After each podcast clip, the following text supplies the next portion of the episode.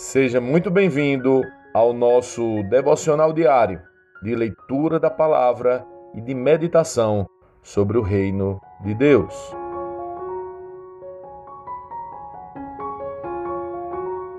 A leitura de hoje é Atos 19. Vamos juntos. Enquanto Apolo estava em Corinto, Paulo viajou pelas regiões do interior até chegar a Éfeso, no litoral, onde encontrou alguns discípulos. Ele lhes perguntou: Vocês receberam o Espírito Santo quando creram? Não, responderam eles. Nem sequer ouvimos que existe o Espírito Santo. Então, que batismo vocês receberam? Perguntou ele. O batismo de João, responderam. Paulo disse: João batizava com o batismo de arrependimento, dizendo ao povo que cresce naquele que viria depois, isto é, em Jesus. Assim que ouviram isso, foram batizados em nome do Senhor Jesus. Paulo lhes impôs as mãos e o Espírito Santo veio sobre eles e falaram em línguas e profetizaram. Eram ao todo uns doze homens. Em seguida, Paulo foi à sinagoga e ali pregou corajosamente durante três meses, argumentando de modo convincente sobre o reino de Deus. Mas alguns deles se mostraram endurecidos, rejeitaram a mensagem e falaram publicamente contra o caminho. Paulo então deixou a sinagoga e levou consigo os discípulos, passando a realizar discussões diárias na escola de Tirano. Isso continuou durante os dois anos seguintes, e gente de toda a província da Ásia, tanto judeus como gregos, ouviu a palavra do Senhor. Deus concedeu a Paulo o poder de realizar milagres extraordinários.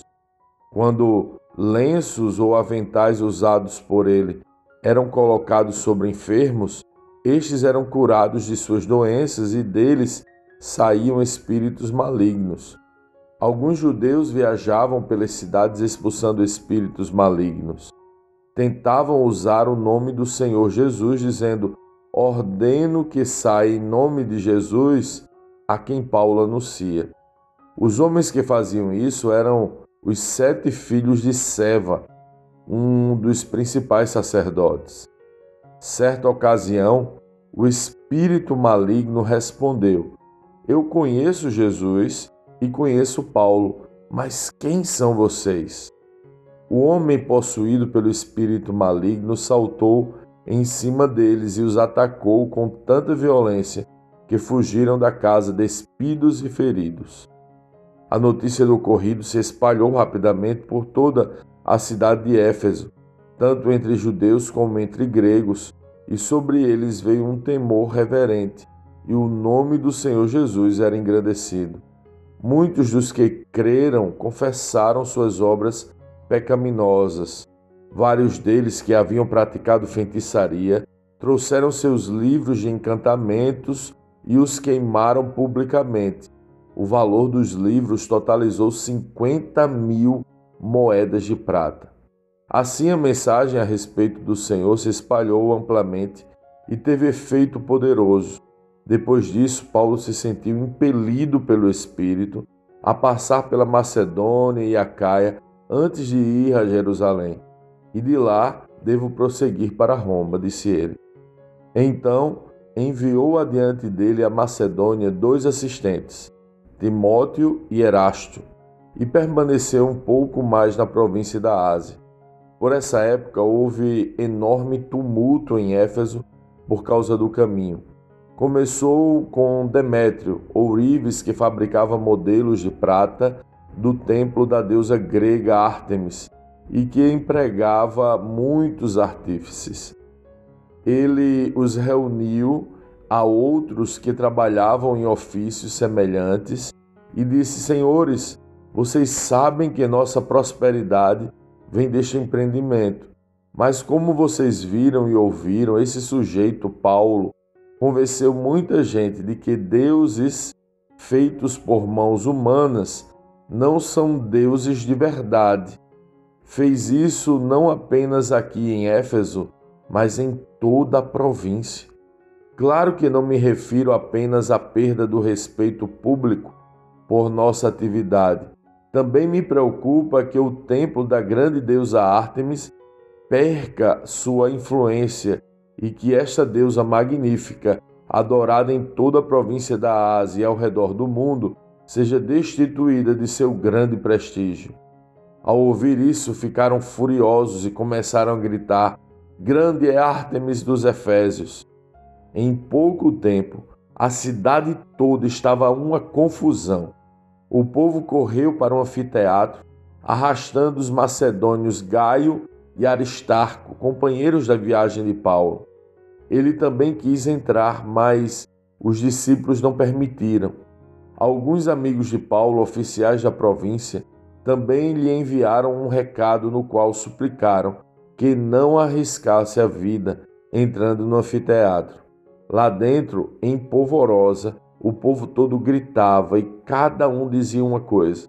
Na verdade, a maioria nem sabia por que estava ali. Entre a multidão, os judeus empurraram Alexandre para a frente e ordenaram que explicasse a situação. Ele fez sinal pedindo silêncio e tentou falar.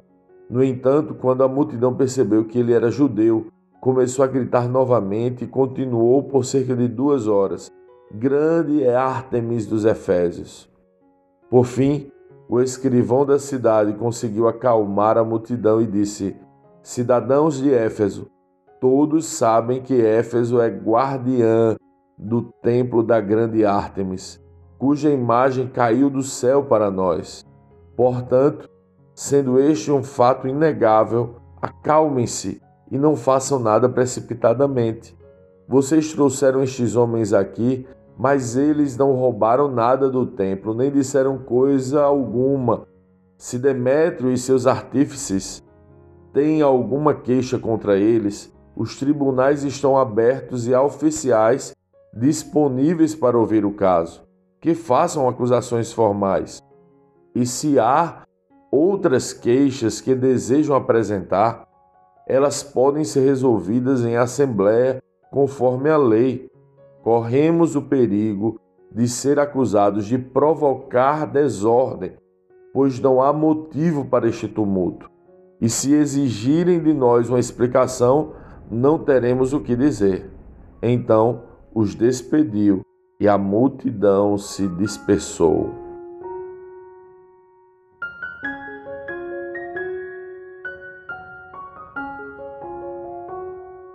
Lendo este capítulo de hoje, precisamos responder: como Cristo lê esse texto? O que aprendemos nele e que aplicações práticas podemos levar para as nossas vidas?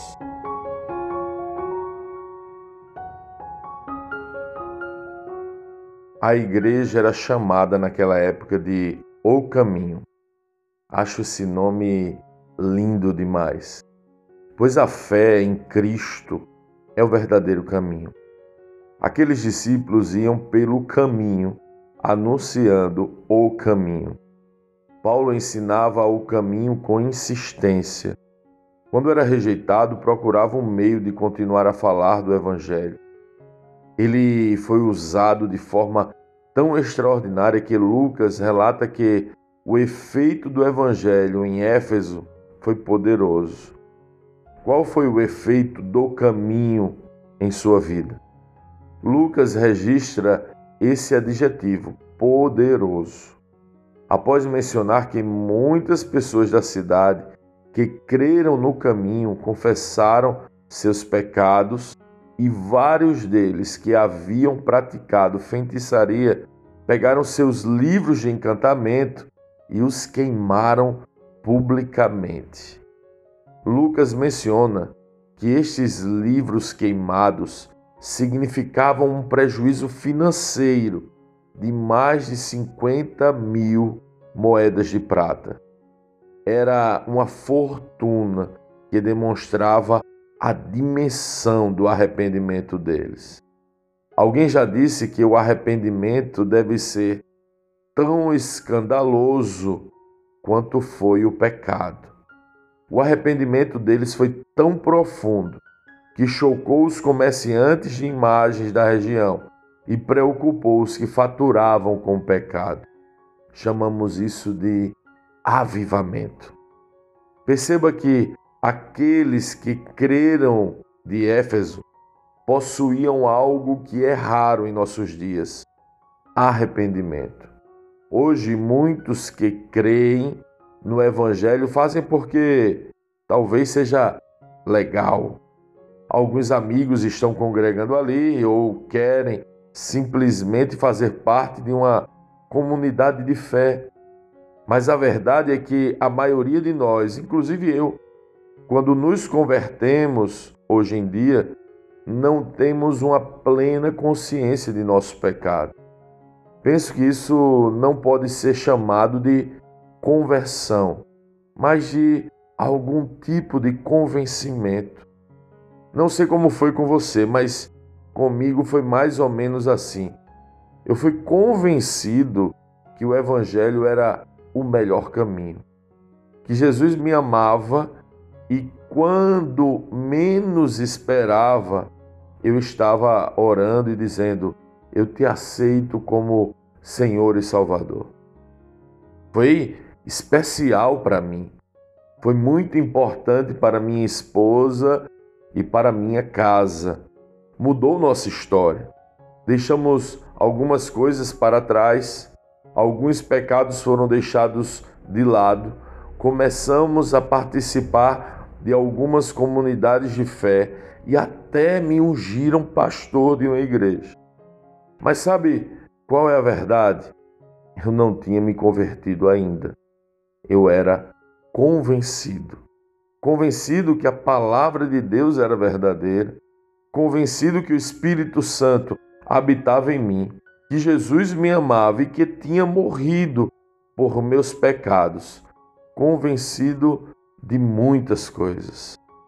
Somente com o passar dos anos, na verdade, há poucos anos atrás, quando começamos a ler a Bíblia como um Cristo e quando começamos a entrar neste lugar secreto, e percebi o quanto pecador eu sou.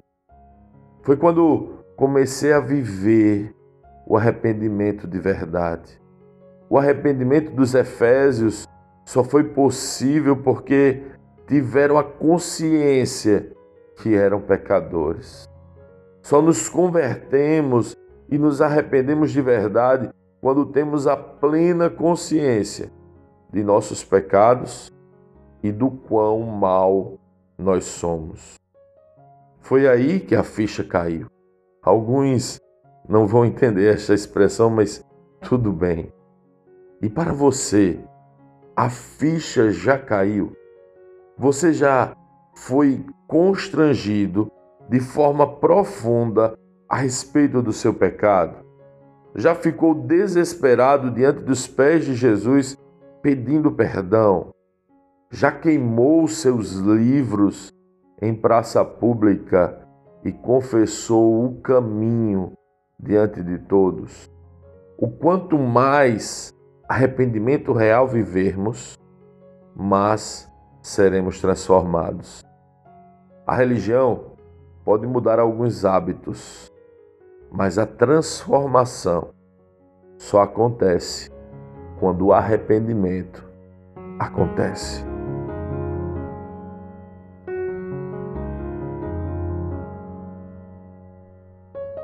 Sim, que bom ter você neste devocional e poder compartilhar o Evangelho mas, como sempre dizemos, o texto de hoje, o texto de cada dia, tem muito mais para oferecer, muito mesmo. Nosso objetivo aqui é te influenciar a parar um pouco e ler o texto bíblico, pois acreditamos que cinco minutos de vida na palavra podem transformar completamente uma vida. Que Deus te abençoe. Leia, medite, comente, pergunte e adore o Senhor no seu lugar secreto. Este foi mais um devocional Lagoinha Camaçari.